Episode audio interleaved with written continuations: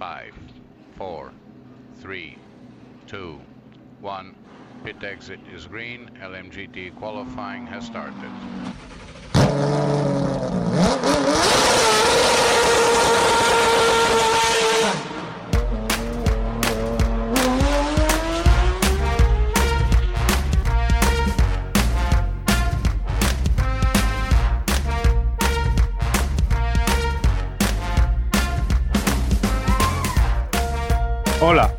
Bienvenidos a un nuevo programa de los Ismailitas.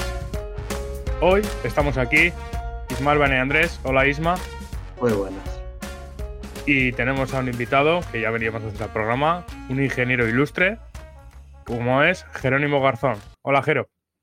Muy buenas. Lo, lo de ilustre, no sé, ya.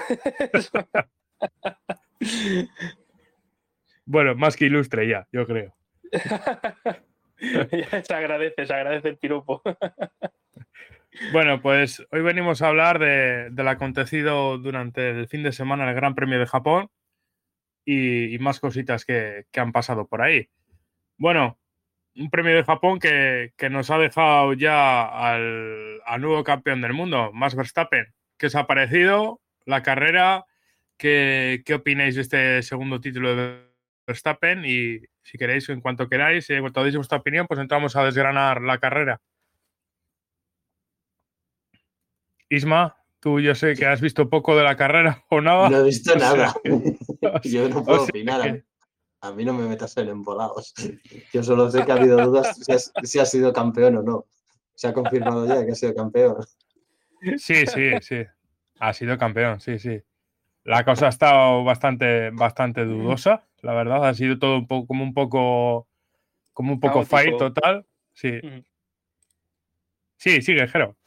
Sí, no, eh, quería decir eso, que sido, desde luego Isma se ha perdido, más que la, lo que es la carrera en sí, sí, se ha perdido, se ha perdido eh, todo el follón que ha habido en, en cuanto a, habrá sido campeón, no habrá sido campeón, eh, la FIA otorgaba todos los puntos, la gente no entendía nada, tú miras el reglamento y, el reglamento decía otras cosas, Luego después sí, efectivamente, lees la directiva completa, pero claro, tienes que ponerte a leer la directiva completa y ya te enteras bien de lo que o un poquito mejor, ¿no? De lo que había pasado, de por qué se habían dado todos los puntos.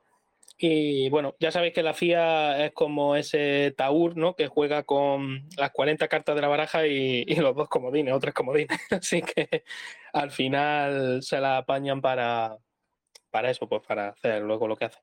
Eh, el título, de todas maneras, a pesar de todo lo que estoy diciendo, para mí es merecido, ¿eh? Ojo, no quiero decir que Verstappen, al contrario, eh, Verstappen para mí se ha merecido ganar el título este año pero sí es verdad que la celebración esta última de, de este Gran Premio de Japón pues ha deslucido un poquito, ¿no? Eh, con todo este follón final y demás, ha deslucido una muy buena carrera suya, ¿eh? También. No sé cómo lo veis vosotros, pero para mí creo que ha tenido muy controlada la carrera desde, pues desde la salida prácticamente. Sí, la verdad es que eh, eh, hablando de Verstappen concretamente, la verdad es que en cuanto se ha puesto primero, bueno, se ha puesto primero, salía primero, pero en cuanto ha cogido metros de distancia, al tener una pista libre de, spray y, de coches, pues eh, la verdad es que ha cogido distancia y, y nada, ha sido incontestable. Normalmente suele ser así, con, con, la gente que sale en pole y coge unos metros en agua, suele ser bastante así. En los últimos 15 o 20 años hemos visto que, si no hay un desfallecimiento de los neumáticos por parte del que va primero, si fuerza mucho, fácilmente se van en este, en este sentido. Sí, yo lo que.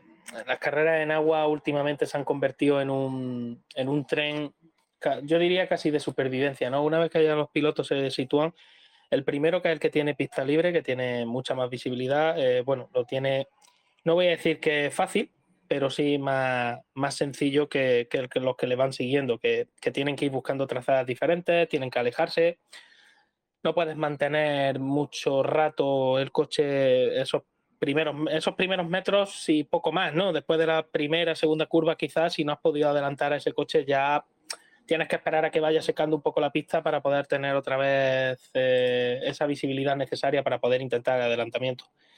Pero es algo que, bueno, eh, por el diseño de estos coches, por el diseño de estos neumáticos, etcétera, y por las características ¿no? de, de, las carreras de hoy en día, pues desgraciadamente es muy difícil, muy difícil adelantar en, estas condiciones.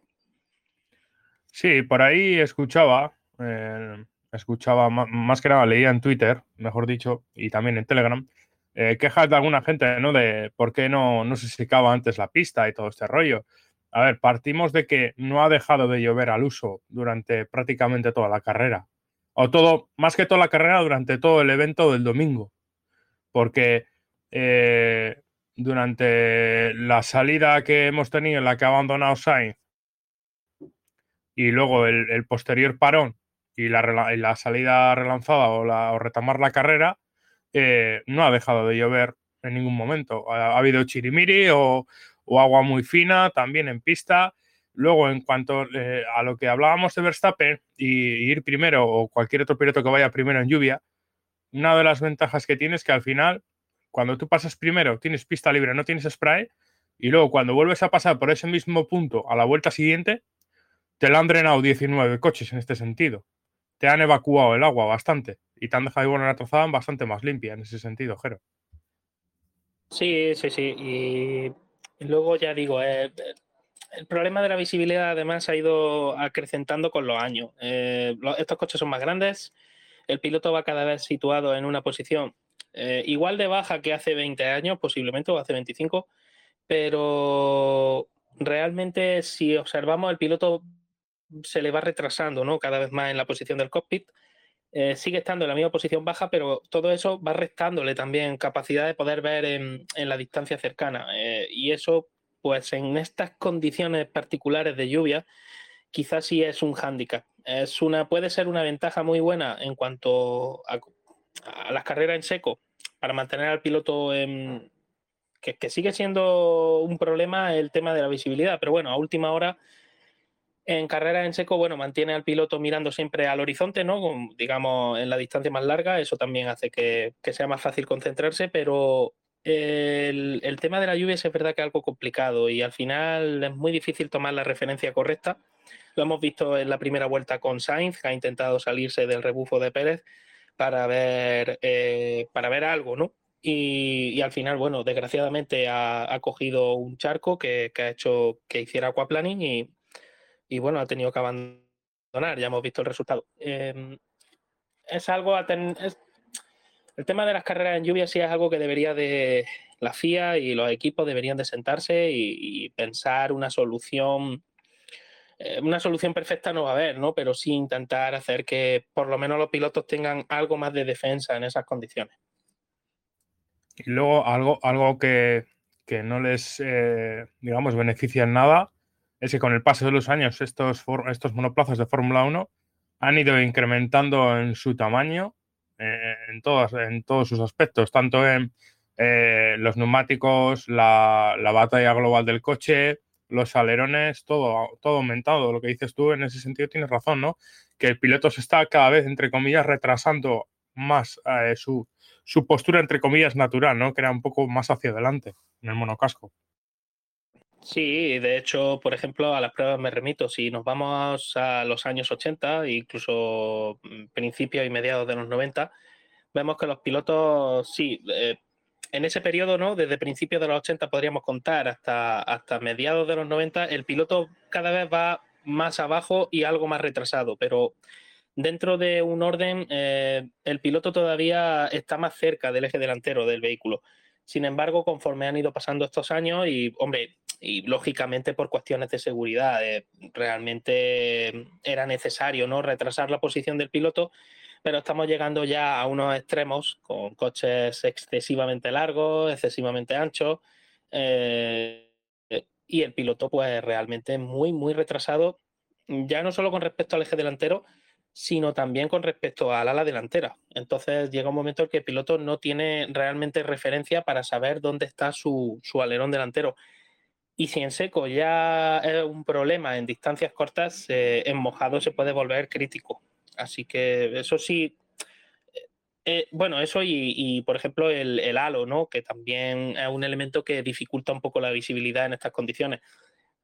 claro, yo entiendo que todo, todo dispositivo y todo pensamiento en seguridad es bueno, bienvenido sea, pero también hay que intentar eh, buscarle una solución a, un, poco a la visibilidad en las carreras en lluvia. Repito que llega un momento en que si empieza a llover mucho y los coches generan mucho spray, igualmente al final se puede volver complicado, pero lo que no puede ser es que en la máxima categoría los eh, mejores pilotos del mundo en circuito, o se supone que son los mejores, pues no puedan salir en ciertas condiciones porque es imposible la visibilidad. No, y también fuera parte de los monoplazas y de los protocolos que se llevan a cabo para, poder pilotar en, suelo mojado o con lluvia, eh, se debería mejorar por parte de Pirelli estos, estos compuestos para lluvia. La verdad es que, sinceramente, parece que no han cambiado nada desde, desde su entrada en, en la Fórmula 1 porque siguen siendo igual de malos desde que, desde que eso que he comentado, desde que entraron. Porque no vemos que han mejorado nada en cuanto ha habido condiciones de lluvia, tanto como con el anterior reglamento como con este, los neumáticos dan pena. Sí es cierto que los, que los inter o intermedios o mixtos, como lo queréis llamar, dan un buen rendimiento, yo creo. Yo creo que en este sentido eh, Pirelli ha acertado con los, con los intermedios, pero los, el rango igual de trabajo también de, los extremos no es el óptimo, según qué circuito, según qué, monoplazas, porque estos monoplazas a ser nuevos también tendrán igual otro tipo de fuerzas, ¿no? Comparado igual a los del año pasado, etcétera. Sí, además, bueno, eh, aparte de que este año los neumáticos son más grandes, eh, hay que tener en cuenta que lleva una llanta de 18 pulgadas, un neumático que es más alto, pero dentro de un orden, bueno, eso para lo que es la evacuación de agua, como el neumático sigue siendo prácticamente muy parecido en, lo que es el ancho a, los neumáticos del año pasado, sigues teniendo el mismo problema en cuanto a eso. Pero para mí quizá el mayor problema de los Pirelli no es ya en sí la, la cantidad ¿no? de agua que son capaces de evacuar, que a mí me parece realmente bastante buena, que te asegure un intermedio, una capacidad de evacuación alrededor de los 60 litros por segundo y que un neumático extremo te asegure los 85 litros, eh, me parece que es una muy buena cantidad y si fuera en otras circunstancias y con otros vehículos, seguramente eh, en ese sentido, por evacuación de agua, no le veo tanto problema. Pero es que, sobre todo el neumático extremo, como lo acabas de decir tú, esa ventana tan estrecha de funcionamiento esa necesidad de tener una temperatura muy concreta de funcionamiento es el mayor problema quizás de ese neumático extremo. El, intermedio es un neumático más, más flexible a la hora de usarse y de hecho los pilotos muchas veces prefieren usarlo en unas condiciones que al principio pueden parecer que no son tan óptimas, pero es un neumático que mantiene mejor la temperatura, que puede funcionar en un rango mayor de temperaturas, que lo ha demostrado porque cuando la pista todavía está bastante húmeda como para no poder usar el seco, pero el neumático intermedio ya se ha, digamos, su dibujo, ¿no? La banda de rodadura se ha eh, difuminado o borrado lo suficiente como para ser un, podríamos compararlo con un semi-slick. Eh, el neumático sigue funcionando bien. Quizás es verdad que sube, le pasa a todos los neumáticos de lluvia y le ha pasado siempre, sube un poco más de temperatura de la cuenta, pero es un neumático que tiene una ventana de funcionamiento un poco más amplia pero el neumático extremo es que tiene una ventana de funcionamiento muy, muy ajustada y eso a la larga pues termina haciendo que en las carreras pues eh, prácticamente no se pueda usar o, sea muy difícil, eh, muy difícil poner ese neumático. Quizá, Jero, eh, el, que el neumático sea un compuesto demasiado blando, no lo sé, porque hemos, se ha dicho que estos neumáticos de lluvia extrema se degradan rápido. Y de, hecho hemos visto como, como, en la última parte de carrera ha habido pilotos que, entraban a poner los, los intermedios, ¿no? A poner otro nuevo juego de intermedios porque también estaban forzando, ¿no? Forzándolos, eh, eh, haciendo trazadas eh, por, el, por el piso seco, ¿no? Por el asfalto más seco, ¿no? Por la trazada ideal, digámoslo así. Estos neumáticos de, de extrema lluvia también se degradan echando leches y, y no será por la falta de agua, porque ha habido momentos que, ha habido bastante agua en pista, la verdad. En este caso, en Suzuka, no se ha rodado mucho con neumáticos de, extrema lluvia, pero en general, este neumático se, degrada demasiado rápido, o sea que por, blando no será en este sentido. No, no, y de hecho el problema del cuando el problema del compuesto quizás no sea tanto el, de la goma usada, o sea, el, tipo de goma. Y sí, eh, ya lo hemos visto otros años con la llanta de 13, que también había problemas, pero dentro de un orden se podía mantener un poquito mejor esa degradación, ¿no? Se podía controlar un poco más. Este año con, un, con la llanta mayor, con la mayor rigidez de goma, etcétera, eh, es verdad que el calentamiento y el enfriamiento del neumático es algo diferente al del año pasado.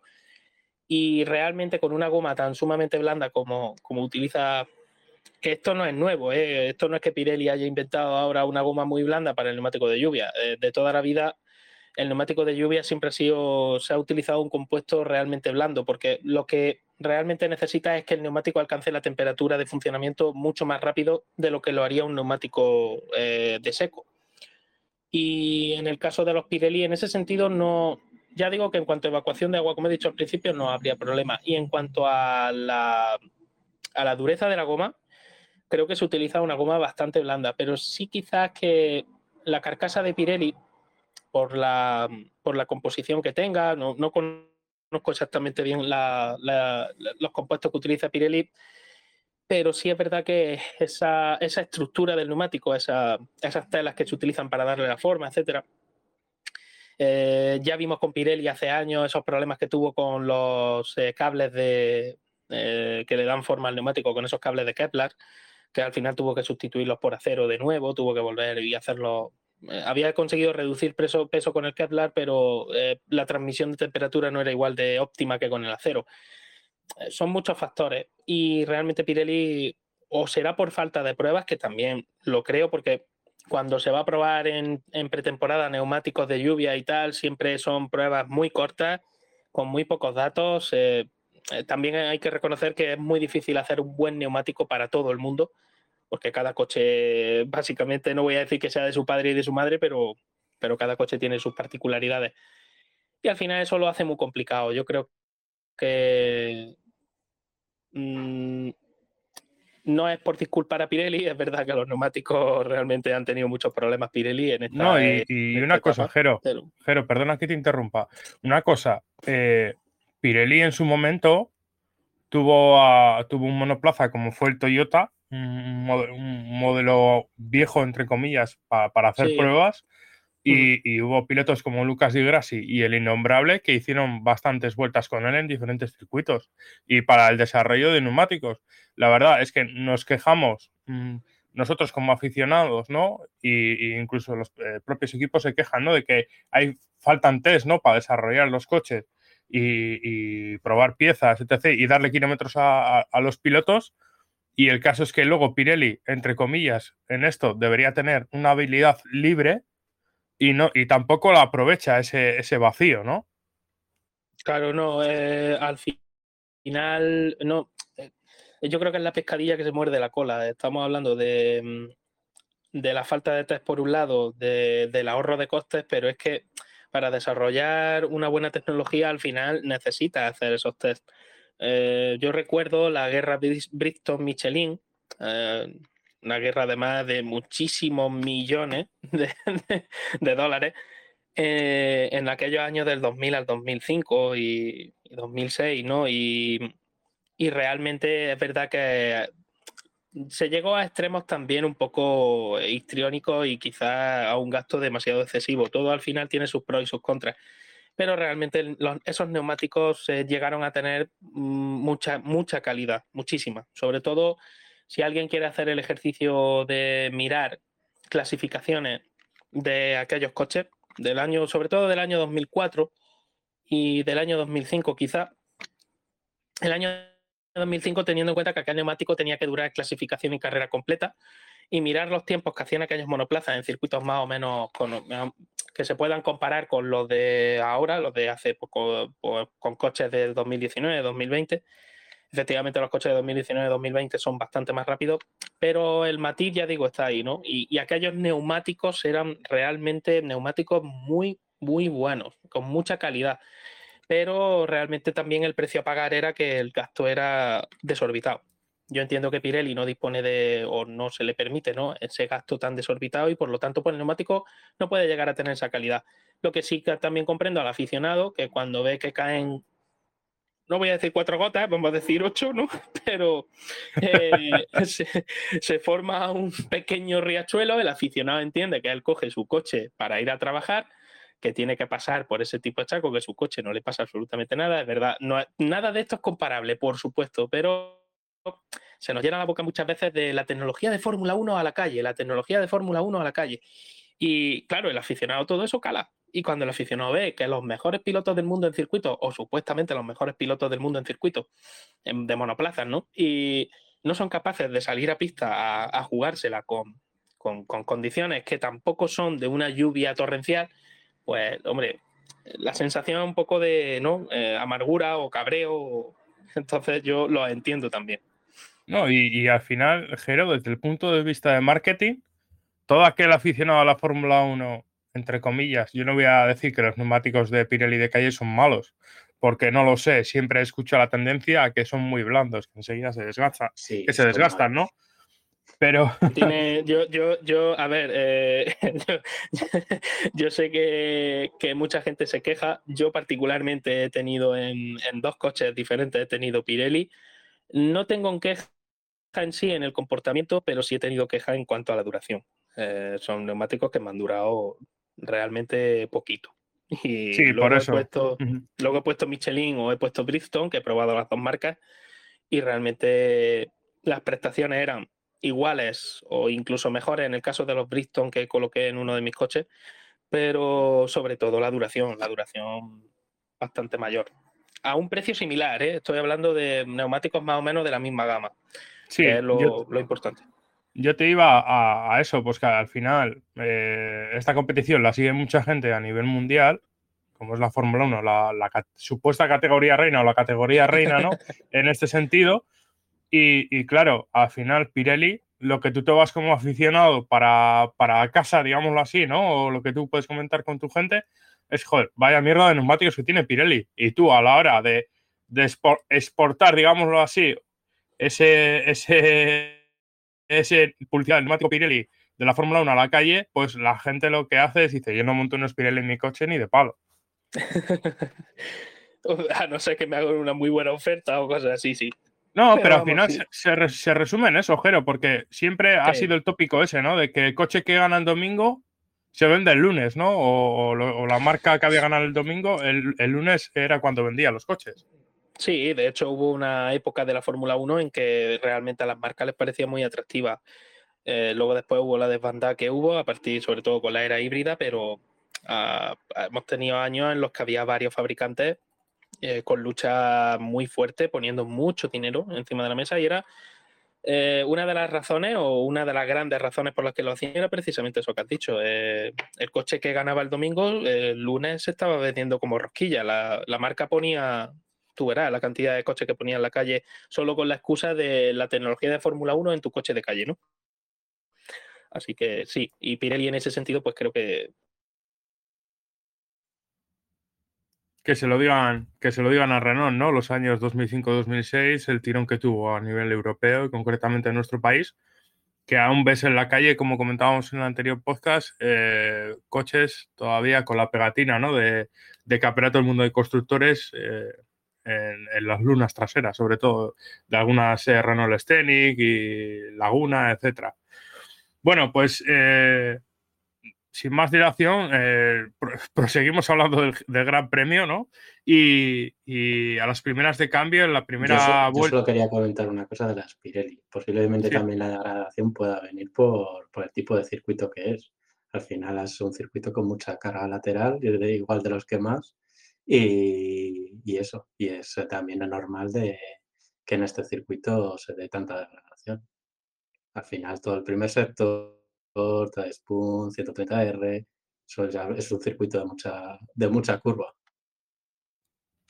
Sí, sí, también eh, es cierto, ¿no? Que, es un circuito que exige mucho al neumático, en carga lateral sobre todo.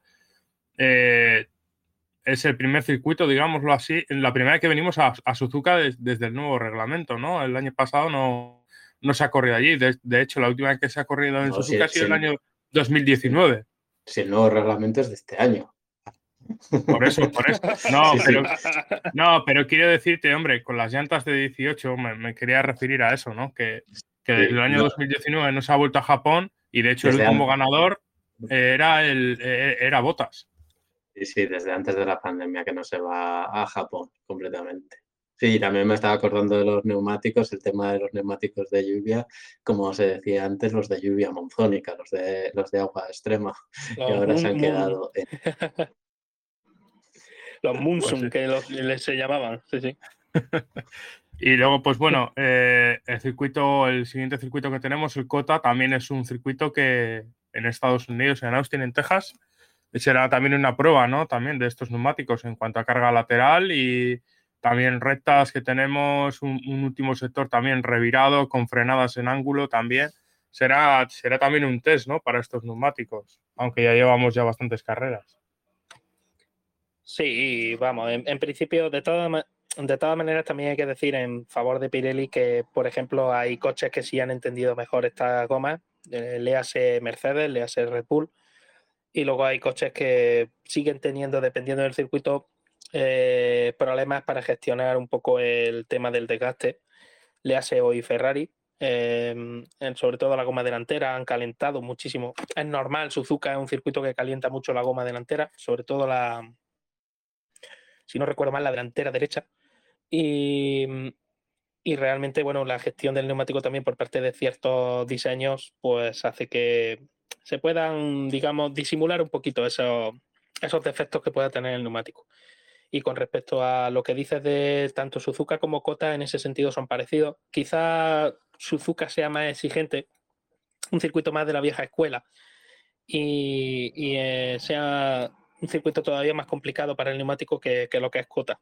Eh, pero sí, Cota también será una prueba, sobre todo ese primer sector con esas enlazadas, eh, esas cargas laterales en el neumático. Aunque es verdad que estos neumáticos soportan algo mejor la carga lateral por el tema de la rigidez de la carcasa y esa llanta de 18 que hace que el talón sea algo más rígido, pero luego la temperatura es el, factor limitante. Y estos neumáticos calientan peor y mantienen peor la temperatura y eso es, bastante importante para los equipos a la hora de, reglaje de coche y de, prestación, ¿no? De, lo que puedas extraer de ese neumático. Bueno, pues volviendo a la carrera, veíamos cómo se, cómo se lanzaba la carrera eh, en una salida en parado y veíamos cómo tenía, teníamos un, toque entre, entre Alonso y, y, Vettel, que la verdad es que yo, por la onboard que he visto, Alonso no es que se abra mucho a la izquierda, todo lo contrario. Busca más el, entre comillas, el vértice de la curva y es más Vettel que se echa encima de él, yo creo, en ese sentido. Justo se pegan también en, un ángulo que es prácticamente ciego para Alonso y, para Vettel yo creo que se tira demasiado rápido a la derecha sin, ver realmente el espacio que había. Sí, yo creo que Vettel, bueno, Vettel hace, hace una muy buena salida, la verdad. Y, Fernando sí es verdad que se queda un poquito en las salidas. no sé si es problema del, del punto de mordida del embrague, no sé si es problema de esa unidad de potencia, o no sé si es problema de que pilla algún charco más grande de lo normal y el neumático intermedio pues no, no tracciona. Pero sí, algo ha debido pasar ahí, eh, Jero, eh, mm. porque sin embargo, ves tú, hemos visto la salida de Ocon que Ocon, porque no se ha girado hacia el lado, digamos, de, según veíamos nosotros la salida, ¿no? Si se llega a girar a la parte derecha de nuestras imágenes, hubiese tenido pista libre para, para, adelantar, porque Ocon ha salido muy bien. Y luego hablaremos de la salida de, de, Stroll, porque la salida de Stroll ha sido posiblemente una de las salidas del año, si no la salida del año. Sí, sí, totalmente. Y ya digo, el tema es que Fernando se ha quedado un poquito, es verdad que ha perdido ese, ese ímpetu y la salida no ha sido buena, o no todo lo buena, ¿no? Que debería de haber sido. Vettel, sin embargo, ha salido bastante bien. Y yo creo que Vettel pues, ha visto la oportunidad y ha dicho mm, ahora o nunca, ¿no? Ha frenado tardísimo y el tema era pues que había un coche, como bien has dicho, estaba frenando por la parte interior yo tampoco he visto a Fernando abrirse de una manera exagerada. Eh, había mucho hueco por la, había hueco suficiente, mejor dicho, por la parte izquierda, y creo que ha sido Vettel que ha llegado con demasiado ímpetu se la ha jugado, ¿no? Si le llega a salir bien, pues mira, ancha Castilla, pero no le ha salido bien y por lo tanto ha, perdido muchas posiciones ahí Vettel.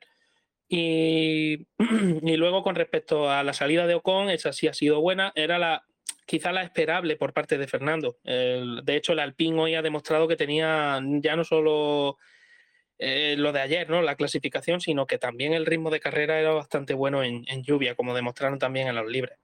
Así que, bueno, una lástima lo de la salida de Fernando.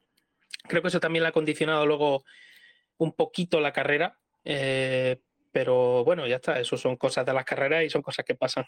Y otra cosa que me ha encantado de la salida ha sido la lucha en esa primera curva entre Verstappen y Leclerc. Leclerc ha salido muy bien por el lado interno. Yo creo que hoy el lado interno de la pista estaba quizá un poquito mejor o, ha sido mi sensación. Y, mm, y realmente Leclerc ha puesto a Verstappen difícil esa primera curva. Lo que pasa es que Verstappen está ahora mismo en un momento zen y todo lo que intenta o casi todo le sale, le sale bastante bien. Le ha hecho un exterior a Leclerc realmente maravilloso y ha mantenido la primera posición. Pero es verdad que Leclerc no se lo ha puesto nada fácil. No, y, luego, eh, Jero, la verdad es que Leclerc, este Leclerc, eh, Verstappen se le nota que, tiene muchísima confianza en el coche, ¿no? Y, cuando llegan prácticamente en paralelo, pasado el, primer. No es, un, no es un ápice, ¿no? De, la curva, porque la primera curva de Suzuka ya ves cómo es, ¿no? Que tiene el piano a la mano derecha y luego sigues un poco más para adelante y realmente es cuando entras en la curva, ¿no? Cuando haces la curva realmente propia. Pero cuando llegan al primer ápice, que es el que hemos nombrado, se le ve a Leclerc como, entre comillas, un poco dubitativo, porque yo si soy Leclerc, tiro y, tiro, aunque me vaya largo, tiro a, meterle el morro, porque, a ver, yo no tengo nada que perder. Tú me entiendes por dónde voy, ¿no? Al final, el que voy segundo en el mundial soy yo y, y, cojo, le meto el coche y digo, mira, nos vamos los dos fuera, pues nos vamos los dos fuera. Pero Aquí el que, estoy segundo en el mundial soy yo y me interesa, aunque tengas ganas el mundial, Verstappen, pero oye, por lo menos plantarle más cara, no que, no que ya sabemos que el Red Bull frena más tarde por su, por su, porque es su, entre comillas, su naturaleza, ¿no? Que el Red Bull siempre ha frenado, entre comillas, más tarde que los demás, ¿no? Pero se ve que cuando han llegado los dos en paralelo, ni se lo ha pensado. Ha frenado más tarde Verstappen y este, en cuanto ha visto qué tal, boom, la ha dejado pasar, como quien dice, entre comillas, ¿eh? Sí, yo creo que sí, que a lo mejor le ha entrado un poquito de, mm, de miedo escénico, podríamos decir, a Leclerc. Eh, yo creo que, mm, hombre, estoy contigo en que a lo mejor podría haber hecho un poco más. Tenía además, eh, en ese punto de la curva es bastante amplia, hay bastante, hay bastante anchura, y podría haber intentado hacer un poco más estrecha el camino a Verstappen. Pero también es verdad que hay que reconocer que Verstappen ha frenado muy bien eh, es verdad que el Red Bull te lo permite, pero tenemos el caso de Pérez que se la, se le ha complicado bastante el adelantamiento a Leclerc durante muchas vueltas. Eh, o sea que eh, las manos del holandés también se notan. Y, realmente, bueno, ya está. A partir de ahí, una vez que Verstappen se ha puesto primero, sí es verdad que ya poco podía hacer Leclerc. hoy el, el dúo Verstappen-Red Bull o Red Bull-Verstappen me da lo mismo, como Em, es yo creo que imbatible ahora mismo, tal y como está el, campeonato y, con este con el conocimiento ahora mismo y el desarrollo que ya han tenido los monoplazas de este año. El año que viene ya pues puede ser otra historia, pero, pero este año realmente Red Bull está imbatible. Ese, RB18 ha mejorado muchísimo, sobre todo la segunda parte del año, y ahora mismo es eh, con Verstappen es prácticamente imbatible. Sí, y hemos visto que, Pérez, quitando momentos puntuales de la temporada, ¿no? Como ha sido el Gran Premio de Singapur y, Mónaco y ciertos eh, grandes premios, eh, vemos que no tiene esa adaptabilidad, ¿no? Al coche o, que el coche está más preparado, como se dice vulgarmente, ¿no? Para Verstappen que para, que para él, ¿no? Ya, ya hemos visto como otros pilotos en el pasado, como por ejemplo Weber, que no se adaptó al tema de los escapes soplados, ¿no? Que decían que Vettel se adaptó como, como el anillo al dedo y tal. Eh, en, el sentido, en, este sentido, en el futuro puede ser un problema aún mayor si, tiran más por el lado del estilo pelotajo de Verstappen, ¿no? También Verstappen es un poco engañoso, ¿no? Porque es un tío que es su mayor virtud es la adaptabilidad. porque lo hemos visto en Macao, lo hemos visto en, diferentes carreras, adaptarse a, un coche que igual estaba dañado o que precisamente no era el mejor de la parrilla, pero sacarle el 200% a ese coche en ese sentido. Sí, de hecho a mí Verstappen cuando muchas veces hablándolo con, otra gente también eh, se le ven muchas similitudes en ese sentido, en la adaptabilidad a, Fernando, a Fernando Alonso, otro piloto que se caracteriza por, adaptarse a las diferentes circunstancias, a, los diferentes estilos de conducción que te exige un diferente diseño. Y Verstappen en ese sentido creo que, que está demostrando y lleva demostrando desde, no voy a decir, hombre, desde que debutó no tanto, pero conforme ha ido pasando los años y ha ido demostrando cosas, efectivamente se le ha visto un piloto con, mucha agresividad siempre, pero sobre todo con adaptabilidad a las circunstancias. Y en, ese sentido creo que eso también es una de sus fortalezas. Ah, en cuanto a, por ejemplo, este año estaba acordándome que al principio de temporada, en la pretemporada incluso, y antes, se hablaba de que con estos coches de efecto suelo había que conducir diferente, con la llanta de 18.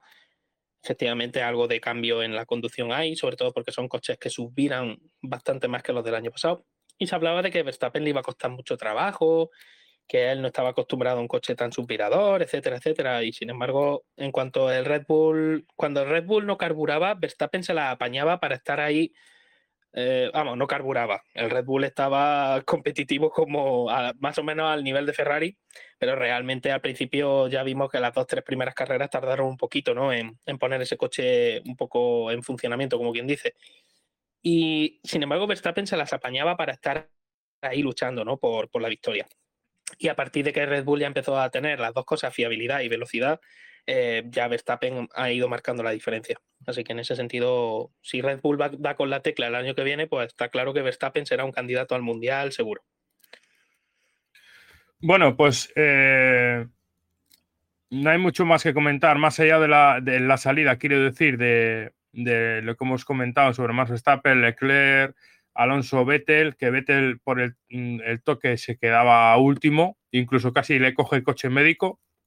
El que va, el que va detrás, ha habido una imagen desde el helicóptero que se veía cómo se echaba prácticamente encima el coche médico de, de Vettel. Y, quería comentar la salida de Stroll porque eh, ha sido el único piloto que se ha tirado al interior de, lo que es la, o la parte derecha, la parte pegada al muro, y salía, y ya te digo, eh, sí, sí, es cierto que ese carril, si analizas la, la cámara on board de la salida de Stroll, se ve como más ennegrecido o como si sería más o diferente asfalto o por lo que sea, estaría muchísimo más seco. Ya sabemos que hay, como bien ha comentado Sergio, eh, un 2-3 PNZ, que ahí es donde se ponen todos los carritos de los coches, ¿no? Y se acaba secando, ¿no? se acaba secando, pero es que incluso pasada la línea de, meta y ya eh, en el carril, digamos, de salida del pit lane, esa zona estaba como seca o que drenaba mejor el agua. Y ha sido una pasada, o sea, la, salida de, de Stroll es como si le hubiesen puesto un puto turbo, porque la verdad es que ha traccionado muy bien y ha ido dejando coches a mano izquierda, pero los pasaba como si irían parados hay que reconocer que a pesar de que se le da caña a, Stroll y muchas veces... Ha mejorado, ¿eh? ha mejorado mucho. ¿eh? Muchas veces ha sido... un, respeto con Stroll que es rey, eh, el rey del, agua. ¿eh? Los mejores pilotos siempre salen en agua. Ahí, ahí, ahí, reivindicando. no, digo que es verdad que a Stroll se le ha dado palo, a veces con razón, a veces no con tanta razón, creo que también influye ser el hijo de, pero realmente hoy para mí ha sido una maniobra muy valiente porque había que tenerlo muy bien puesto o estar muy loco para meter el coche en ese hueco y muy inteligente también, o sea, darte cuenta que eso seguramente el piloto lo ha visto incluso antes de la salida y luego en la vuelta de formación eh, darte cuenta de que por ahí estaba un poquito más seco y de que podías tener una oportunidad de, poder ganar varias posiciones. Yo creo que en ese sentido Stroll ha hecho una de las mejores salidas que yo le recuerde, seguramente. Sí, bueno, pues sí, dime. No, con el tema de la salida de la, zona de meta, es que ahora no recuerdo si es el interior o el exterior, se suele formar cuando llueve un riachuelo, pero y posiblemente sea por el exterior, por eso hayan salido bien por los del interior. Es que ahora no, ahora no recuerdo dónde se forma, si en la línea interior o en la exterior, pero en uno de los lados se suele formar un río cuando llueve aquí en Suzuka. Tiene que ser la zona exterior, Isma, porque ya te digo que la zona interior, yo ya te digo, ¿eh? no sé si es porque, no me he fijado bien, ¿eh? Si es que ese asfalto o es diferente o tiene un drenaje mucho mejor, porque ya te digo que es que la cámara en board, si puedes eh, buscarla por ahí luego, míratela, porque se ve como el asfalto mucho más ennegrecido, incluso te diría que está seco prácticamente. Me veré la carrera, pero primero tengo que ver Singapur. bueno, Singapur sí va a haber unas poquitas más vueltas, ¿eh? que aquí realmente eso viene otro tema a tratar, ¿eh? el tema de la FIA y sus decisiones, pero... Bueno, eso entraremos si quieres al final a hablar de, ello. Eso luego. Vamos a, vamos a seguir desgranando un poco el, el GP y porque quiere llegar al tema de Sainz. ¿no? Veíamos cómo iban, pasaban las S, todos los pilotos, y no había, no había ningún incidente, la verdad. Eh, llegamos a la zona de la horquilla donde todos los pilotos más o menos pasaban bien, incluso Alonso se, se atrevía a hacerle un interior a, Hamilton, pero por culpa de, de, una peor tracción ¿no? a la salida de la curva y el agua, pues perdía, se ponían en paralelo con Hamilton y Hamilton le, le pasaba. Eh, unos metros más hacia adelante, eh, Carlos Sainz con su Ferrari, pues eh, hacía aquaplaning. Yo creo que iba un poco como un pollo sin cabeza Sainz en ese sentido. Yo creo que se le veía que, se le marchaba a los delante y, ha querido forzar más de la cuenta y ha tenido un aquaplaning, ha perdido el coche y, se ha estampado contra las protecciones mm, con la parte trasera del coche, rompía el trasero y se quedaba prácticamente las tres cuartas partes del coche eh, dentro de la pista y, un, peligro añadido en ese sentido. Yo, Carlos Sainz, eh, habría temido por mi integridad en ese momento. Lo que pasa es que tienes eh, la adrenalina a, a, 2000, ¿no? Pero se ha quedado en una posición un poco, un poco bastante peligrosa, ¿no? Como luego hablaremos por el tema de la grúa y tal, Jero. Sí, totalmente yo creo que ha sido un poco a la desesperada, buscando otra vez visibilidad, porque es verdad que en ese momento de carrera eh, había mucha agua en algunas zonas, concretamente en la zona de la horquilla hacia la curva de la Spoon, ¿no? Eh, esa, esa curva derecha que realmente prácticamente para estos monoplazas no es una curva porque se hace siempre eso se hace a fondo engranando marcha pero sí es verdad que Sainz eh, esa salida que ha tenido en la cual ha perdido la posición con Pérez es posible que la haya sacado un poquito de punto y, a la desesperada estuviera buscando por lo menos visibilidad para saber y situarse, ¿no? Y ha elegido pues el peor, posiblemente el peor sitio posible, ¿no? Eh, salirse de la trazada a toro pasado es fácil verlo, ¿eh? Ojo, esto no estoy diciendo tampoco que el piloto es que haya cometido un error muy grave en ese momento, pero sí es verdad al salirse de la trazada hacia la parte exterior de la pista, bueno, pues ha pisado un charco más grande de la cuenta, ha entrado el coche en aquaplaning y a partir de ahí pues era un mero pasajero. Y el problema sobre todo es que la excavatoria es muy pequeña, el toque con la barrera la ha devuelto otra vez hacia la pista, se ha quedado eso con prácticamente tres cuartas partes del coche dentro con todos los coches pasando por ahí, que aproximadamente se pasa ese punto a unos 250, 260 kilómetros por hora más o menos. Porque estos coches, a pesar de que fuera en lluvia, eh, siguen teniendo una capacidad de aceleración muy alta. Eh, y claro, los coches han ido esquivándole. Creo que Hamilton ha llegado a rozar también la pancarta de publicidad. Y luego Gasly definitivamente se ha llevado por delante la pancarta de publicidad, que también ha sido eh, en esta carrera y en esas circunstancias es también mala suerte. Y nada, luego todo eso ha desencadenado luego en otro incidente que ahora ya te dejo que, lo explique. No, en el tema de, en el tema de, la, de la pancarta de, de, roles concretamente, un saludo a roles si nos escucha, a ver si nos regalan un reloj a cada uno. eh, eh, Tauri Rolex. Mira, mejor publicidad la ha podido hacer Alfa Tauri, la verdad. en, el sentido de la valla publicitaria, me ha sorprendido que solo estaría amarrada con dos tiras. Con el, en, cuanto, en cuanto ha golpeado, eh, la, pancarta esta publicitaria ha salido volando, pero como, como si nada. Y ha sido curioso, me he acordado de ti en ese momento de carrera, eh, cuando se han empezado a filtrar vídeos de, los aficionados, uno concretamente que pasaba los coches al lado de Sainz y la pancarta estaba en el suelo y justo cuando pasaba el F1 se quedaba súper pegada la, la, la, valla y cuando justo salía la parte trasera, eh, boom, se levantaba la valla. Ha sido, o sea, la valla, la, sí, la valla, bueno, pancarta publicitaria. Y era, era guapo, ¿no? Porque era el efecto como se pegaba al suelo y de repente cuando pasaba el F1, boom, perdía otra vez ese efecto de, de estar pegada al suelo, la, la, pancarta, la verdad. Ha sido guapo verlo.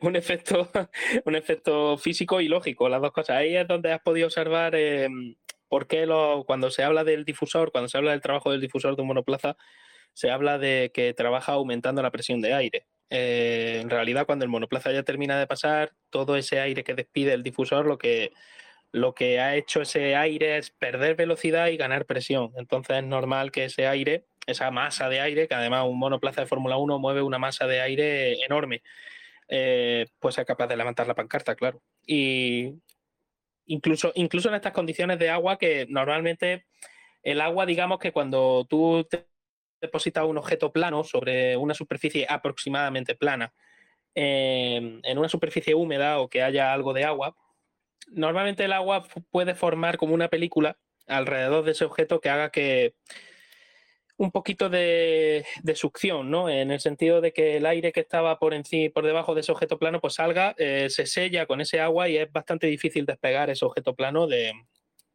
de manera normal. un efecto ventosa, ¿no? Digámoslo así, ¿no, Jero? Un efecto ventosa. Sí, muy, muy parecido a eso. Entonces, eso te habla, en este caso, una pancarta que pesa mucho, te habla de la gran capacidad de generación de presión que tiene un, monoplaza de Fórmula 1. Eh, de hecho, si los que hayan entrado en circuito habrán comprobado, si sobre todo en circuitos en los que se te permite acercarte lo suficiente a pista, por ejemplo, eh, yo he estado en Jerez en alguna cuando cuando se hacían algunas pruebas invernales y Jerez es una pista que te permite acercarte bastante. Eh, puedes estar alrededor de unos 12, 15 metros de la pista y ver los coches pasar bastante cerca de ti, detrás de la valla. Y es muy curioso notar, a mí gente me lo ha dicho, ha, venido conmigo y me han dicho que lo que más le alucinaba cuando pasaban cerca era ese ruido de aire que hacía un monoplaza de Fórmula 1, que era impresionante ver algo tan bajito y tan, entre comillas, tan pequeño, eh, hacer ese ruido y desplazar ese aire. Entonces, sí, lo de la pancarta yo también me he fijado, ha sido algo bastante curioso de observar. Es que haces cantera, ¿eh, Jero? Estás haciendo cantera con el tema de la ingeniería y cada vez que vemos algo raro, hostia, Jero, esto es tema pajero. bueno, pues eh, como hemos dicho, Sainz se quedaba out y iban pasando los coches y uno de los coches, o Fórmula 1 mejor dicho, eh, en este caso el de Gasly con el Alfa Tauri, pues se llevaba por delante esa, esa pancarta y se le quedaba incrustada en el, en el alerón delantero. Ha sido curioso ver cómo llevaba la pancarta y apenas tenía visibilidad y cómo el piloto reportaba que apenas podía ver qué, qué, cojones había pasado, literalmente. Y, y a raíz de, este accidente se sacaba eh, el safety car y prácticamente eh, unos, unos, segundos después, un, apenas, yo, yo, no diría ni que han pasado ni prácticamente dos minutos, se sacaba la bandera roja para paralizar la carrera. En este tramo de que se sacaba el coche de seguridad y luego se sacaba la bandera roja, le ha dado tiempo a Gasly a entrar en boxes, cambiar el, alerón delantero y cambiar de neumáticos. Eh, ¿Qué ha pasado? Los coches enseguida se han puesto a la zaga del safety car y Gasly en este caso ha, tenido que salir de boxes e ir a la caza del pelotón. ¿Qué pasa? Gasly, cuando iba a la caza del pelotón, justo antes de llegar a la horquilla, ya tenía en los carteles luminosos él eh, puesto el cartel amarillo y que ponía las letras SC, que, significa safety car, en pista. Y claro, él iba, debería ir controlando el delta o, entre comillas, no controlando el delta. ¿Y qué pasa? Se ha tropezado con el accidente de Sainz que ya le había visto en la vuelta anterior y una grúa estaba ya en pista o camino del coche de Sainz. Y se ha visto cómo luego en, cámaras que, que, han colgado de, de, la FON o gente que lo ha grabado a través de su casa, porque esto cada vez hay más, entre comillas, censura de ciertas cosas por parte de la FON, cómo salía un operario agarrando el coche de Sainz con una slinga y que pasaba en Gasly a toda leche. de la propia onboard. De, sí, de la propia onboard del coche de Sainz. Eh, ¿Qué ha pasado? Gasly veía eso y ha salido primeramente eh, una, conversación de radio con el equipo que cojones hacía una, un, tractor, ¿no? Básicamente ha, dicho, ¿no? O algo así. Un tractor En, mitad de la pista y tal. Bueno, eh, ¿qué ha concatenado eso? Eh, sacar la bandera roja, que justo se ha, se, ha, sacado justo cuando pasaba él, ¿no? A la altura de, o justo ha sido después de que pasara él. Es que ha habido ahí unas cosas que yo no me he quedado porque en la onboard no se ve claramente si, es, si justo cuando pasa él está roja o no, porque la verdad es que las cámaras onboard, con la mala visibilidad que había, cuando antes de llegar a la altura del coche design no se, ve, no se ve si es roja o es amarilla con las letras de safety car. No, yo por lo menos no lo he podido apreciar. Yo realmente he estado esta mañana viendo algunas y yo tampoco he podido apreciarlo. Realmente lo que pasa que creo que el hecho y en lo que hay que centrarse es que volvemos a meter una grúa en pista cuando todavía no tenemos el, paquete totalmente compactado. Y me refiero en este sentido a que sí, a que con Safety Car eh, es posible sacar una grúa. vamos, eh, quien diga lo contrario, eh, el reglamento está ahí y se puede comprobar. El problema es que ya sabemos que la FIA eh, hace la normativa, el, anejo a la normativa, la corrección del anejo a la normativa y luego el, bueno, y lo de si ya no podemos utilizar ninguno de estos artículos, eh, el director de carrera tiene la potestad de cambiar por sus santas narices, ¿no? Eso básicamente. Entonces, claro, estas cosas no se explican bien a, la afición. Yo me incluyo, ¿eh? que el reglamento deportivo es para leerlo, estudiarlo y a pesar de eso sigues sin enterarte muy bien de qué leche está pasando. Mm, a mí sí me ha parecido peligroso en la zona en la que han sacado la grúa, sobre todo por el hecho de que creo que dirección de carrera eh, se había olvidado de, de, Gasly. Yo creo que estaban tan pendientes de la posición del safety car, de por dónde iban los coches, que creo que se habían olvidado de Gasly. Y luego, aparte, hay que decir que esto no es nuevo, el tema de, que, de pilotos que no respetan la doble bandera amarilla, que por eso se inventó el Virtual Safety Car. Que se quedan rezagados. Efectivamente, y que, bueno, eh, intentan llegar lo más rápido posible, pero a veces pues se pasan de velocidad, por no decir prácticamente todas.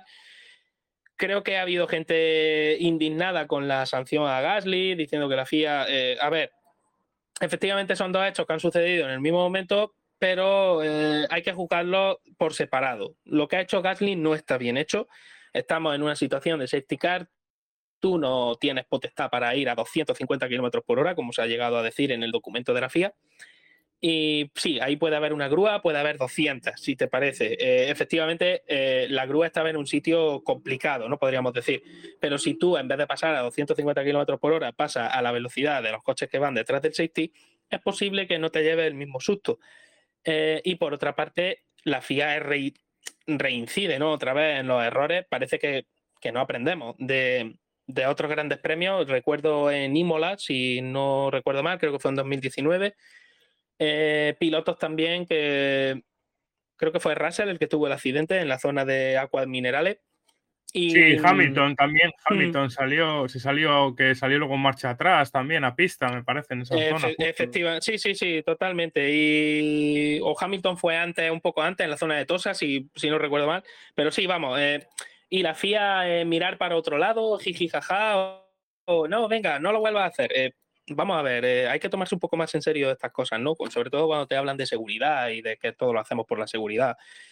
Y hay que tener en cuenta que cuando tú tienes personal trabajando en la pista, esas personas, esos comisarios, que eh, la inmensa mayoría de ellos son voluntarios, eh, esa gente no va protegida dentro de un cockpit con, su mono de ignífugo, de, de, de, Nomex, con su casco, con dentro eh, protegida la cabeza por un halo, etcétera, etcétera, ¿no? Esas personas están trabajando, digamos, pues bueno, con, con su EPI de protección las que le exija la normativa, pero, pero que, hay que mirar un poco por ello, a lo que me refiero, y que dirección de carrera tiene que tener muy en cuenta cuando se saca, cuando a los comisarios se les dice que pueden salir a pista, que, que sean en unas condiciones lo más seguras posible.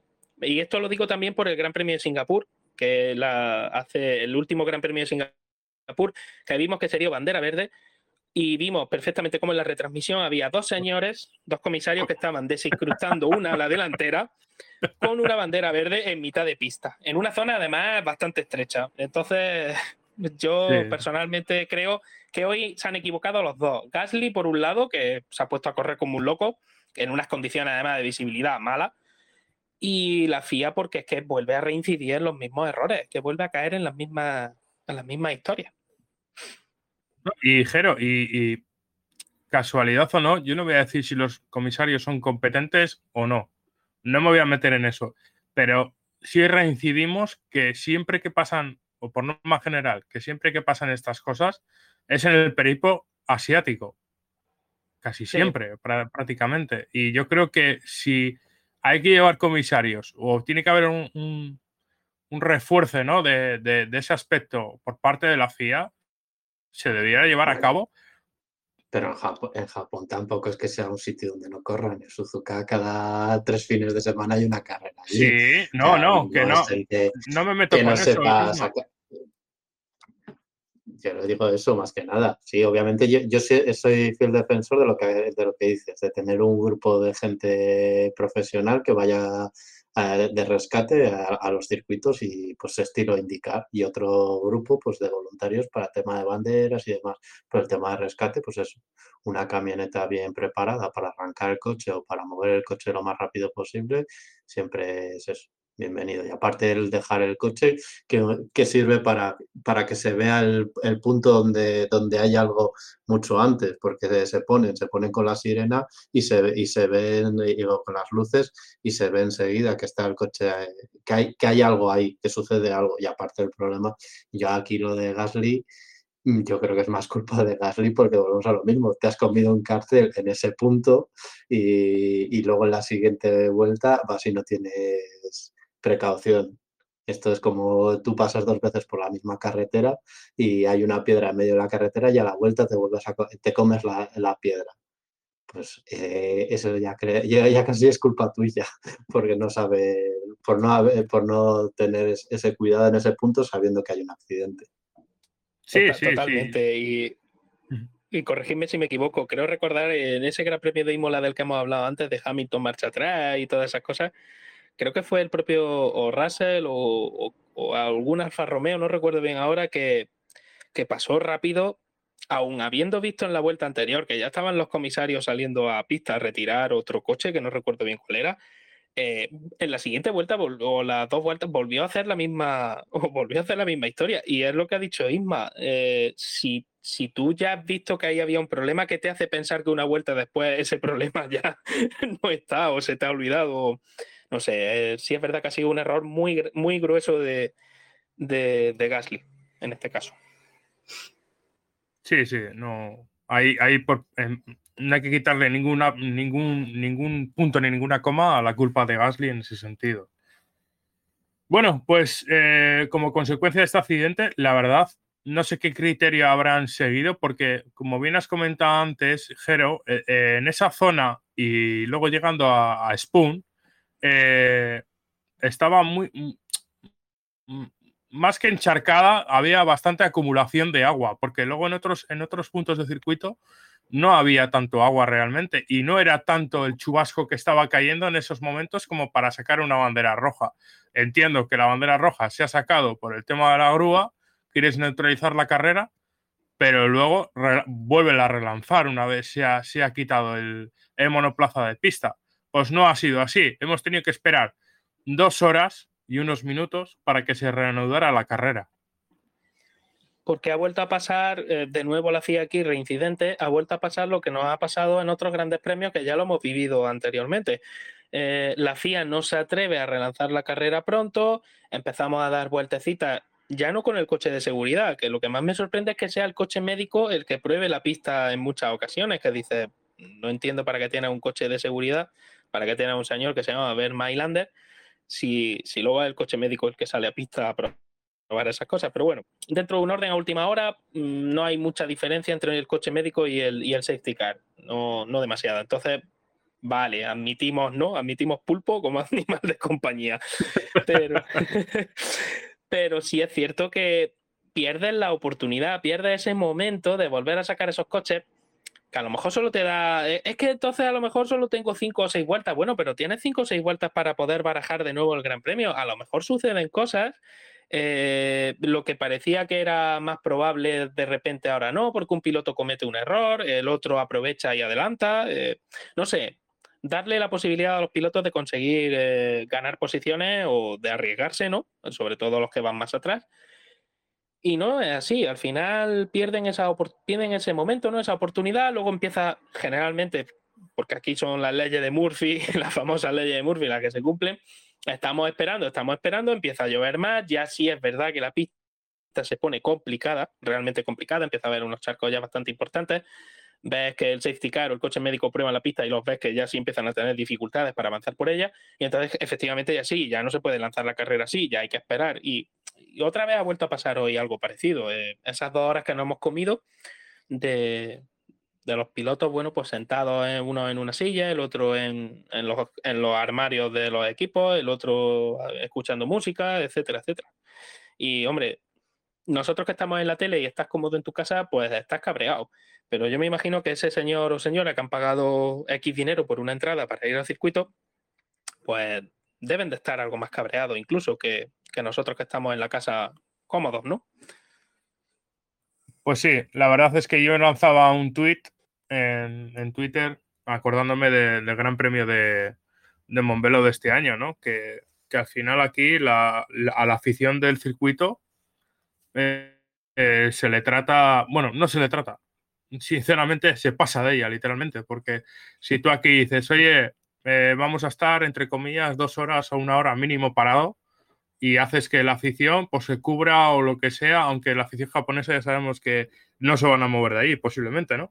Pero un comunicado hacia, hacia, la, hacia la afición que yo muchas veces lo he hecho en falta en ese sentido. Bueno, pues por proseguir, eh, se daba la salida eh, detrás del safety car, se, daban, se completan unas vueltas detrás del safety car, me parece que que, dos vueltas, ¿no? Dos o tres vueltas se daban detrás del safety car y el safety car se iba y los, los, coches por reglamento tenían que montar todos eh, ruedas de, lluvia extrema. Pero justo cuando se, marchaba el safety car, dos pilotos eh, se entraban en la calle de boxes y cambiaban los neumáticos, como eran Vettel y Latifi, y, y montaban en sus coches las ruedas intermedias. Cosa que, ha sido, la verdad, a, la postre beneficioso para ellos porque enseguida han empezado a marcar buenos tiempos y, marcando los mejores tiempos en, varios sectores. Incluso hemos visto a Latifi, me parece que llegar a rodar séptimo o octavo con, el Williams. Sí, de hecho, al final de carrera, Latifi creo que ha conseguido el punto ¿no? del décimo puesto, si no me equivoco. Dos puntos, dos puntos. dos ah, puntos. Ah, dos puntos al final. Pues mejor, mejor me lo pone. Eh, pues eh, ya te digo, eh, aquí realmente lo que sí juega ahí un factor muy importante es la posición que ocupe en ese momento en la pista. Quiero decir, si tú estás delante, pues claro, jugártela es un poco, un poco mucho arriesgado, ¿no? Pero si tú estás detrás y prácticamente no tienes nada que perder, pues oye, dices, ¿y si me la juego, no? Todo lo que puede pasar es que vuelva al mismo punto donde estoy, que no sea capaz de avanzar y que, bueno, pues ya está, ¿qué, le vamos a hacer? Mala suerte. Pero si acierto, realmente puedo ganar y sobre todo en estas carreras eh, en las que la pista siempre va a estar mojada, pero se, digamos que se va a ir secando un poco, puedo ganar muchísimas posiciones. Y así ha sido con Vettel y con, y con Latifi. La verdad es que Vettel ha tenido un fin de semana bastante bueno y sobre todo en esta carrera lo he visto bastante, bastante competitivo. Lo he visto más enchufado que de costumbre. Así que, bueno, eh, yo creo que han apostado a esto es como la ruleta de los casinos. Han apostado y, bueno, le ha salido, no digo, no ha sido el premio gordo, pero le ha salido un buen premio. Sí, quizás también el circuito ayuda a ello, ¿no? Porque siendo un circuito tradicional que tiene un drenaje bueno como es Suzuka, que gran parte del año eh, se corre en mojado en ese circuito, o muchas de las categorías corren en mojado, el circuito está más que adaptado ¿no? a las carreras en lluvia, ¿no? Y, el asfalto siempre se ha dicho que es muy bueno, el de Suzuka. En este sentido, es una, una ventaja ¿no? que, tenemos para ver la carrera aquí. Había pilotos que, aguantaban con los neumáticos extrema y lluvia, quizá igual más de lo, de lo lógico, ¿no? Aquí nadie quería entrar a jugársela hasta ver que, que Vettel y Latifi pues eh, hacían buenos tiempos, porque ha habido ahí un impasse de tres, dos vueltas más o menos, que, hacían buenos tiempos, pero no llegaba a ser el, el cliff ese, ¿no? De, de, aunque sí mejoraba, pero nadie quería perder el, culo por, por, su posición, digámoslo así.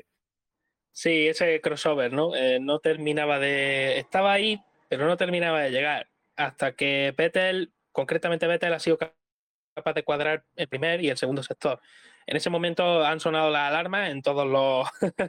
ha sonado, han tocado arrebato, ¿no? Porque hemos visto cómo han entrado todos prácticamente a cambiar. En el caso aquí, concretamente lo que ha ocurrido con Fernando en ese momento es que si Fernando hubiera decidido entrar eh, antes, una vuelta antes, para intentar hacerle un undercut a tanto a Ocon como a Hamilton, eh, posiblemente ahí Fernando tuvo una de las claves. No entró en ese momento a cambiar intermedios, quizá porque todavía había zonas de la pista que estaban muy mojadas, pero realmente Vettel estaba indicando el camino. En la vuelta siguiente entra Ocon y claro, Fernando iba bastante cerca, no lo suficientemente alejado como para poder haber hecho un doble pit stop y al final, pues bueno, eh, se ha visto que ha tenido que dar una vuelta extra, esa vuelta extra la ha matado. Mm. Y eh, en ese momento ya, bueno, eh, con el primer juego de intermedia ha estado ahí luchando con Vettel y, y bueno, ahí la verdad es que, claro, el, Aston Martin en estas condiciones también se defiende bastante bien.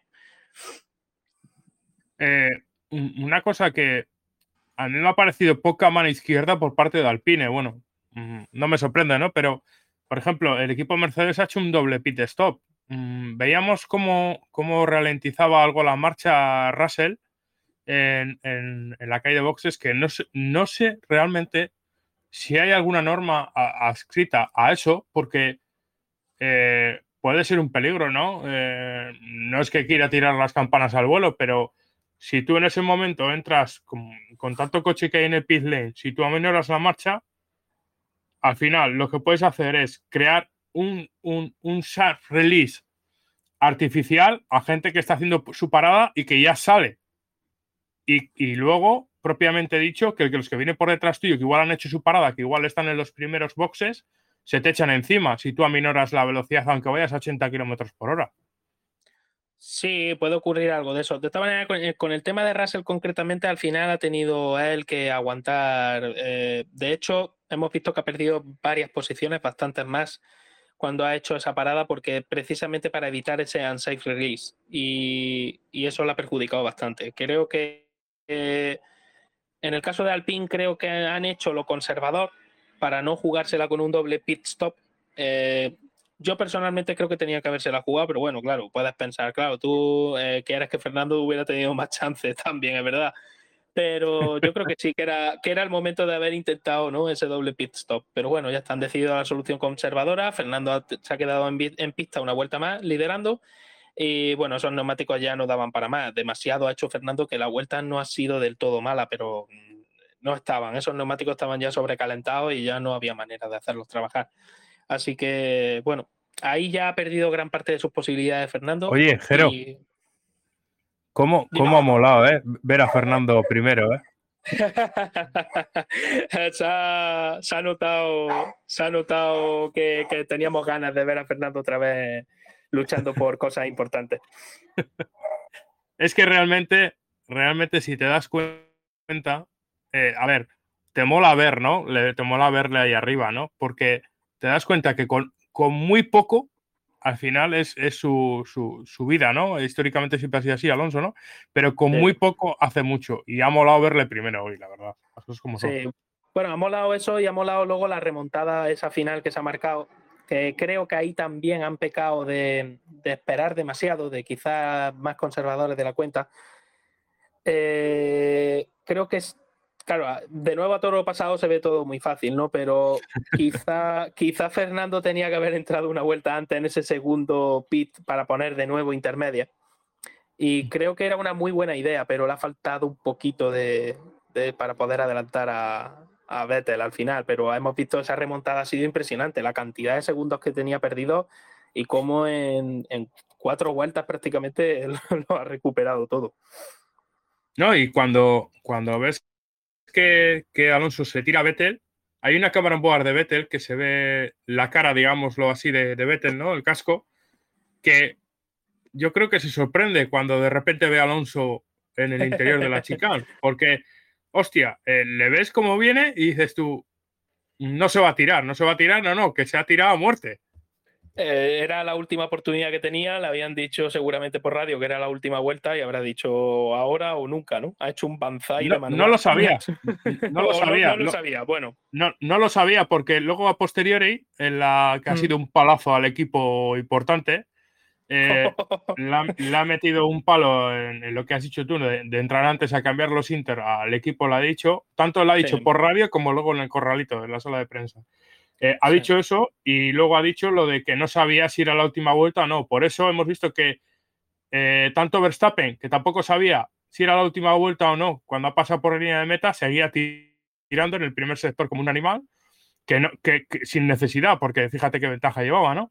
Y Alonso también, eh, cuando ha entrado a, la par con Vettel, ha seguido tirando. O sea, ha sido un poco, un poco surrealista toda esa situación, la verdad. Sí, ahí de nuevo dirección de carrera no sé muy bien qué ha hecho. Eh, se hablaba de que Verstappen en el momento de pasar por meta eh, había pasado con una diferencia de unos poquitos segundos, ¿no? Con respecto al, tiempo ya cumplido. Y entonces dicen que tendría que haber habido, o sea, que esa hubiera sido la penúltima vuelta, no lo, no lo sé realmente. Ya, ya digo que en ese sentido no conozco muy bien el reglamento. Sí he leído a gente decir eso, que, que había pasado, que no era, no era con el tiempo cumplido, sino que la línea de meta la había pasado todavía sin cumplirse el tiempo. Efectivamente, yo en casa estaba pensando eso, digo, a ver si ponen un onboard o una cámara de estas de, en perspectiva, ¿no? De la, de la entrada en meta y a ver cuánto, porque mm, mm, ya venimos de otras categorías de, en otros años que se hacía, por ejemplo, las World Series se hacía el tiempo más una vuelta.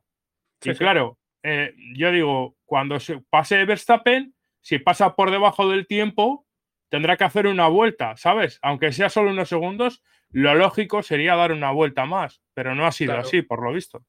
No, yo creo que eso ha confundido, empezando por Verstappen y siguiendo por el resto de pilotos. Yo creo que eso lo ha confundido un poquito y a los equipos, porque está claro que normalmente un ingeniero de pista que esté avispado a su piloto cuando es la última vuelta se lo suele avisar con mucho tiempo de antelación. Es decir, el piloto ha pasado a la línea de meta y, igualmente el, ingeniero le está recordando que queda todavía otra vuelta más, ¿sabes? Eh, y sin embargo aquí no, por lo que me estás comentando, a Fernando no le habían dicho nada. De todas maneras, repito lo de que se ha hecho, se ha marcado un banzai totalmente tirándose. Yo me ha recordado un poco a la famosa tirada de coche de Sena frente a Prost y estaba pensando, digo, que Vettel no cierre el espacio, por favor, que Vettel no lo cierre. Ha sido, no, no ha, cerrado, no ha cerrado el espacio porque lo ha visto por el retrovisor, pero si, si puedes, luego búscalo en board de, de por ahí rulando. Búscalo en board de Vettel, la, que, la típica que veíamos muchos años de Raikkonen en McLaren. Busca la cámara esa que enfoca al piloto y la verdad es que se le ve prácticamente los ojos hasta, hacer el, gesto de, asombro, ¿sabes? Porque se ve muy bien. es lo bueno que tienen las carreras en mojado, ¿no? Que las viseras no las llevan tan oscuras y se puede ver los reflejos del piloto, ¿no? En los ojos. Y claro, cuando se ha visto que se la tira al interior, dice, hostia, que cae un coche aquí, ¿sabes? O sea, ha sido, ha sido muy guapo en ese sentido. Y, luego, pues, eh, comentar también eh, que hemos visto a, a Con defender muy bien la posición con Hamilton y que Hamilton no podía, no podía con, con Ocon porque en este sentido Alpine tenía una mayor velocidad punta y, Mercedes no. Y fuera parte que no era fácil adelantar en estas condiciones.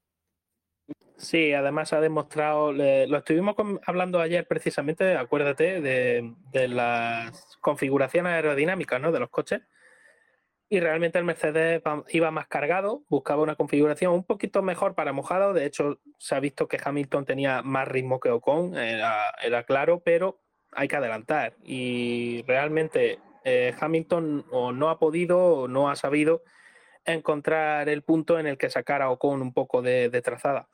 al final Ocon ha defendido muy bien y ha aprovechado sobre todo la velocidad punta del Alpine, que aunque no era la más alta de, de este fin de semana porque Williams había descargado mucho más el coche, pero era de las más altas. Entonces, eso también te hace defender mejor, ¿no? O poder tener una mejor defensa. He leído ahora a Hamilton, que estaba leyendo por ahí alguna noticia que, decían que no corrían en recta, que les faltaba punta.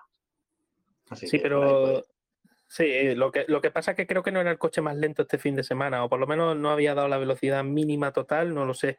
No, no lo sé, a lo mejor estoy equivocado y estoy hablando por hablar, pero creo recordar que había también otro coche o con velocidad muy parecida, pero no, me hagáis mucho caso en ese sentido. Ahora se mira mientras seguís hablando. vale. Eh, veíamos cómo se pasaban las vueltas y, y, llegaba un momento de que había como un impasse de que los neumáticos intermedios se iban gastando y, algunos pilotos se les veía, entre comillas, ir, por, por, la línea húmeda para ir conservando neumáticos y otros pilotos iban a machete. ¿Qué ha pasado? Que ha llegado un momento de crossover. Hemos visto a pilotos que han entrado en, en, boxes, han cambiado las ruedas y, la verdad es que, por ejemplo, Mercedes con, con Russell, que me parece que ha entrado también, hemos visto cómo iban ganando posiciones a una velocidad sorprendente. Alonso, lo que hemos comentado, Alonso entraba, se la jugaba cuando iba en séptima posición y hemos visto cómo iba recuperando a un ritmo de 4 segundos, 3 segundos por vuelta, recortando, adelantando a, a la Tiffy, adelantaba a Norris. Un, una onboard espectacular que hay de Alonso adelantando a Norris, que no lo hemos visto en la, en la, en la realización por parte de la FON, adelantando a Norris en mojado en la 130R, que os recomiendo que la veáis porque la verdad es que va a full el tío. Y, hemos visto pues cómo llegaba con ese diferencial de neumático, cómo llegaba Vettel y, luchaba eh, por la posición, por la séptima posición eh, con Vettel hasta, hasta los últimos metros finales, que al final se ha decidido por 11 milésimas a favor del piloto alemán. Yo creo que ha perdido esa posición porque le pega un trayazo final a, Alonso, justo a la, encarando, un poco antes de encarar la recta principal de, de Suzuka y haya perdido algo de tracción, porque realmente ha salido primero que él, eh, después de la chicane, tenía mejor tracción el, el Alpine, pero el trayazo ese ha, hecho que pierda ese igual 5 o 10 kilómetros por hora y ahí es cuando Vettel se la ha vuelto a echar encima.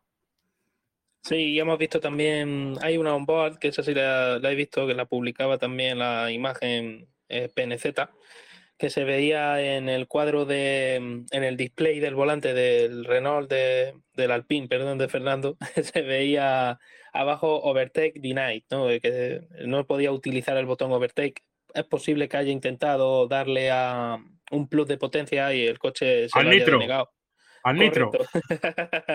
sí, ese botón Overtake normalmente es como el antiguo Override. Eh, lo que hace es que permite al motor superar cierto límite de revoluciones, normalmente suele estar en torno a las 500, 700 revoluciones por minuto, para conseguir durante unos segundos un poquito más de, potencia. Y en este caso, bueno, pues se ha visto que no le permitía, ha, pulsado el botón, pero ha aparecido ese mensaje y también es posible que ahí haya perdido algo de ímpetu, pero sobre todo el trayazo del que habla, ese creo que le ha hecho perder realmente todas las opciones. No sabemos realmente si era un problema de drivability, eh, ya sabemos, em, la entrega de potencia del motor eléctrico, ya sabemos que esa unidad de potencia vieja empiezan a, fallar en ese sentido y puede ser también parte de lo que le ha ocurrido a Fernando en esa última chica.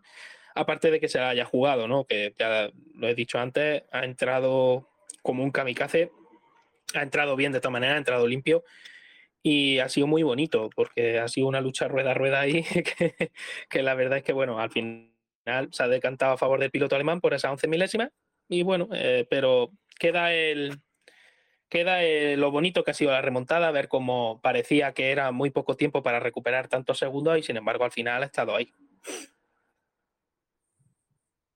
Sí, eh, la verdad es que ha estado muy bien y, y, por último comentar la última lucha que ha habido en pista, de las importantes, digámoslo así, por luchando por el podio, ha sido eh, Checo Pérez y Leclerc, el, piloto monegasco Leclerc, que iba en segunda posición que iba en segunda posición y, intentaba cerrar todas las puertas a Pérez, que venía con un diferencial de velocidad bastante más, más alto que el de él, porque el Ferrari se ha venido abajo en cuanto a degradación de los neumáticos, sobre todo delanteros, y veíamos cómo llegaban a la chicane y se la, después de varios intentos en diferentes curvas de adelantamiento por parte de Pérez, pero llegaban a la chicane y ha habido ahí un momento que la realización se ha perdido justo como se saltaba la chicane Leclerc. Y claro, eh, Pérez hacía la trazada normal y luego en la reincorporación de, en la reincorporación de, Leclerc, eh, sabiendo que Pérez estaba detrás, le arrincona hacia la parte exterior. Me ha parecido una cerdada por parte del, piloto monegasco que, vale, eh, eh, has perdido la segunda posición o quieres mantener la segunda posición, pero no la mantengas haciendo esa. Me parece que has sobrado, porque eh, has perdido toda tu defensa en ese sentido. Sí, yo creo además que mm, ha sido fruto de la desesperación. Yo creo que ya veía que llegaba por fin el final es verdad que Leclerc estaba haciendo malabares con, los neumáticos tan desgastados que llevaba el Ferrari, pero creo que sí, que ha sido, realmente ha sido un cerrojazo en toda regla lo que le ha hecho a Pérez. Eh, se puede ser agresivo, eh, incluso se debe de ser agresivo. Verstappen, ya sabemos, tiene esas líderes bastante, bastante agresivo.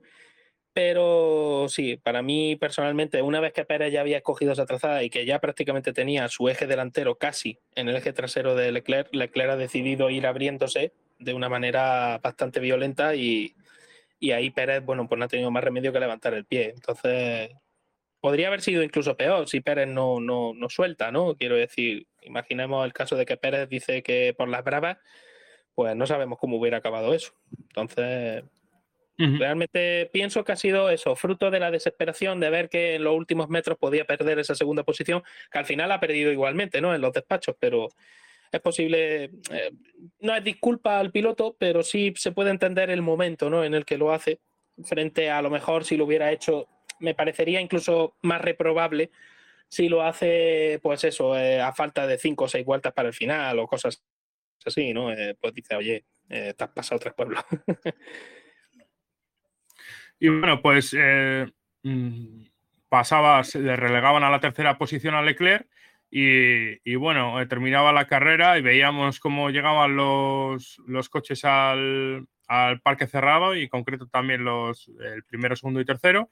Y veíamos las típicas entrevistas antes del podio y como Johnny Herbert le entrevistaba a Verstappen hablando sobre su victoria y tal y cuando ya estaban hablando con Pérez eh, sobre la maniobra que había tenido con, Leclerc y tal, eh, cortan esa conversación y como se había dado eh, todas las vueltas del Gran Premio, entre comillas, se consideraba que se tenía que repartir, que se tenía que repartir, que en concreto eran 29 vueltas, para, para decir el dato exacto, se tenían que repartir la totalidad de puntos en la clasificación final del Gran Premio. Entonces, ¿qué pasaba?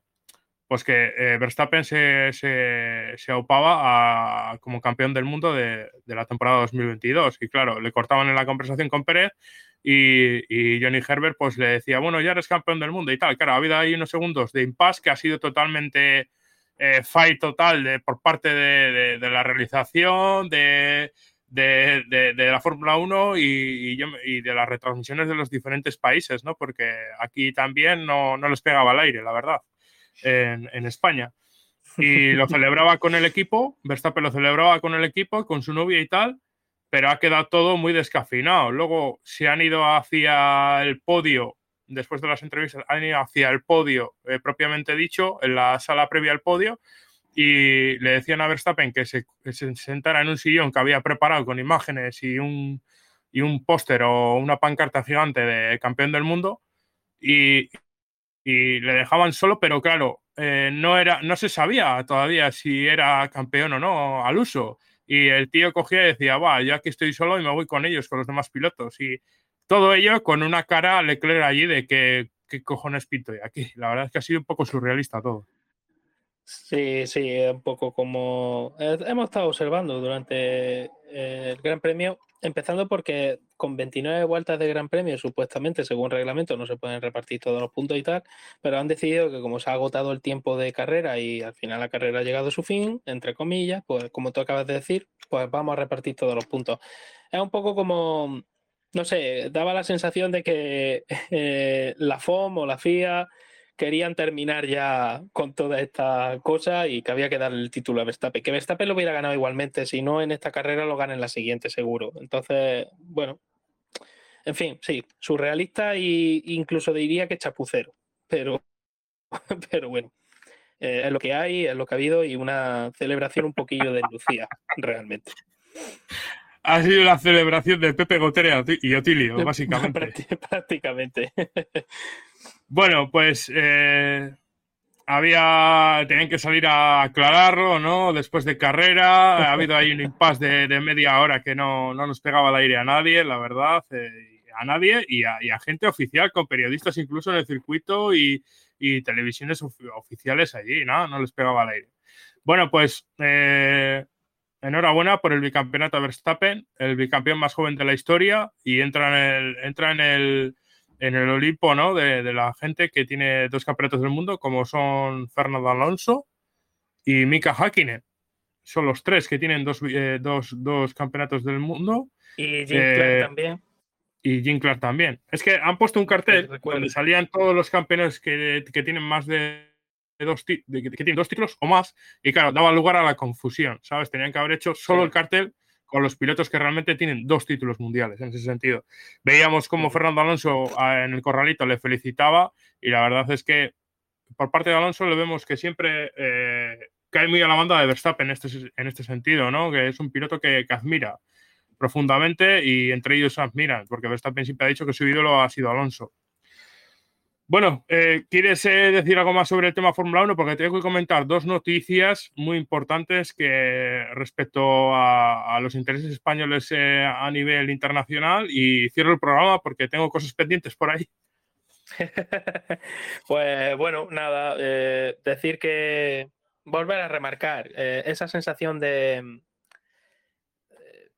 no voy a decir chapucera, pero sí esa sensación de la FIA ir haciendo las cosas conforme, mm, digamos, ir cambiando, ¿no? Eh, su parecer conforme van avanzando las vueltas de Gran Premio, sobre todo en este tipo de carreras, eh, un poco pues o muy timoratos o, no sé cómo definirlo, pero sí, eh, le he hecho en falta un poquito más de valentía y un poquito más de, de ganas, ¿no? En esas decisiones que toman. Pero aparte de eso, bueno, al final de todas maneras, y a pesar de todo, hemos disfrutado de una buena carrera, ah, corta, porque no la han acortado bastante, pero, pero una buena carrera a fin de cuentas, que es lo que queremos todos los aficionados. Y lo mismo, lo que has dicho antes, felicitaciones al campeón más joven de la historia y que, por cierto ha igualado a Fernando Alonso también en victoria en Fórmula 1, en grandes premios, con 32. Así que doble. 14 victorias que lleva, ¿eh? Pero en esta temporada. 14 victorias, una pasada. y una pasada. Si nos dicen, si nos dicen esto en, marzo, con el dominio entre comillas de Ferrari o el, potencial campeonato de Ferrari que se venía, no, no, se lo cree nadie, la verdad. Eh, bueno, 14 no, yo sí hubiera creído que hubiera ganado alguna, pero, pero claro. Sí, 8-9, pues igual te esperabas, ¿no? 8-9 sí es más predecible para, para, ganar un campeonato del mundo. Bueno, pues eh, pero muchas gracias por venir y si te quieres quedar a las noticias, eh, voy a tardar nada, 30 eh, segundos en comentarlas y ya nos despedimos todos si quieres.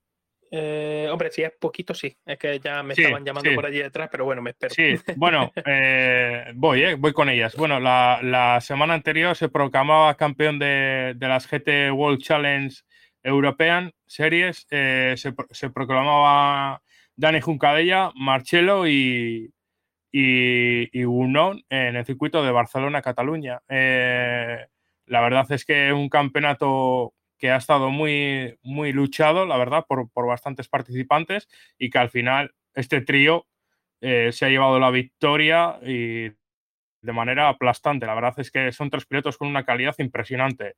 El año de, de, Dani ha sido impresionante, el año de Marcelo también, pero es que el año de Gunon ha sido aún más impresionante. O sea, yo creo que este año estos tres pilotos junto a, junto a Pierre Guidi y Calado son los cinco mejores pilotos del año de largo en GTs. O sea, hay un nivel súper altísimo en GTs, pero es que estos cinco pilotos están por encima. Y sin acabar, sin acabar con las GT World Challenge, este es mi mismo fin de semana y concretamente hoy a las 2 de la mañana acaba a las 8 horas de, de Indianápolis y han ganado eh, el equipo de, de Juncadella también, eh, que estaba con, con Marcelo también y, un piloto canadiense, ah, que ahora no me viene el nombre. Seguramente Isma igual le sepa, pero ahora no, no me viene a la cabeza, la verdad. Ahora, ahora mismo me pillas completamente. Sí. pero sí, sé que te, tenían porque tenían que compartir coche con, con, los de la GT, bueno, antigua Pirelli por Challenge.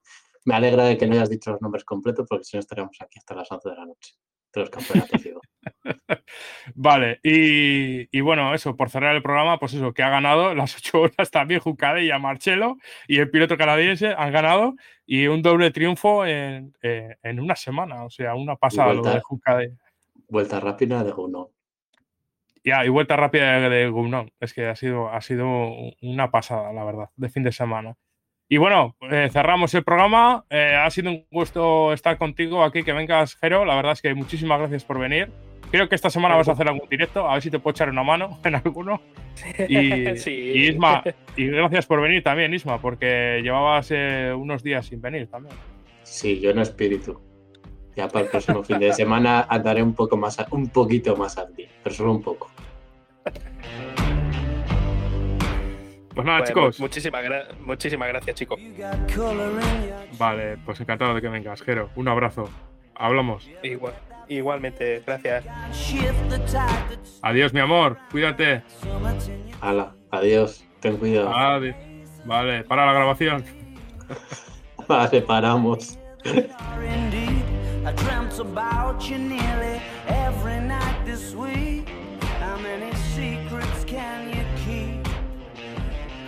This tune I found that makes me think of you somehow,